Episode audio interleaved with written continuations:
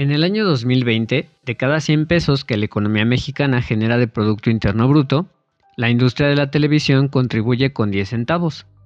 En esta industria se ocupan 30.180 puestos de trabajo. No obstante, se perdieron 6.322 en la crisis del 2020 respecto al año anterior.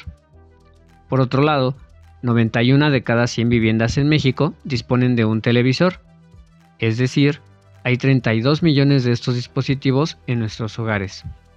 El 21 de noviembre se hace un reconocimiento a la televisión como una de las mayores fuentes de consumo de contenido audiovisual en el mundo. ¿Te has preguntado qué motiva a las personas a no ver televisión? El principal motivo en nuestro país es porque no les interesa o no lo necesitan. Así respondieron 77 de cada 100 personas en el ámbito urbano que no ven televisión y 45 de cada 100 personas que no la ven en el ámbito rural. La Ciudad de México, Aguascalientes y Coahuila son las tres entidades cuyas viviendas cuentan con más televisores, 96 de cada 100, mientras que Guerrero, Chiapas y Oaxaca son los estados con menos disponibilidad de este dispositivo, encontrándose en 81, 77 y 73 de cada 100 viviendas respectivamente. ¿Y tú qué ves en la TV? Aquí en las espirales de Culturatría en Libreta Negra e Icónica Urbana, te apantallaremos con algunos datos del INEGI al 2020. Los tres tipos de programas que más vemos en México por ámbito son noticieros, películas y programas infantiles en el ámbito urbano y noticieros, telenovelas y películas en el ámbito rural.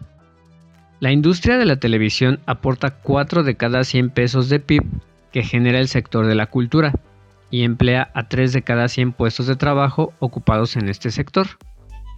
Esta industria había crecido 3% en promedio cada año entre el 2008 y 2015.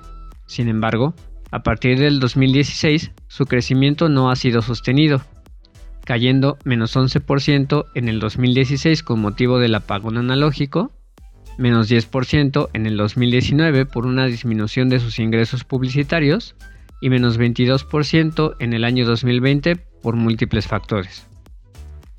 En México, gastamos 46 mil millones de pesos anualmente para disfrutar del servicio de televisión, es decir, un promedio de 1.400 pesos anuales por cada vivienda que dispone de este dispositivo.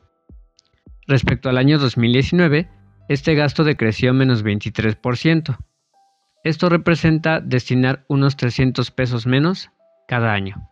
¿Cómo ves? Porque lo vale, hablemos cultura.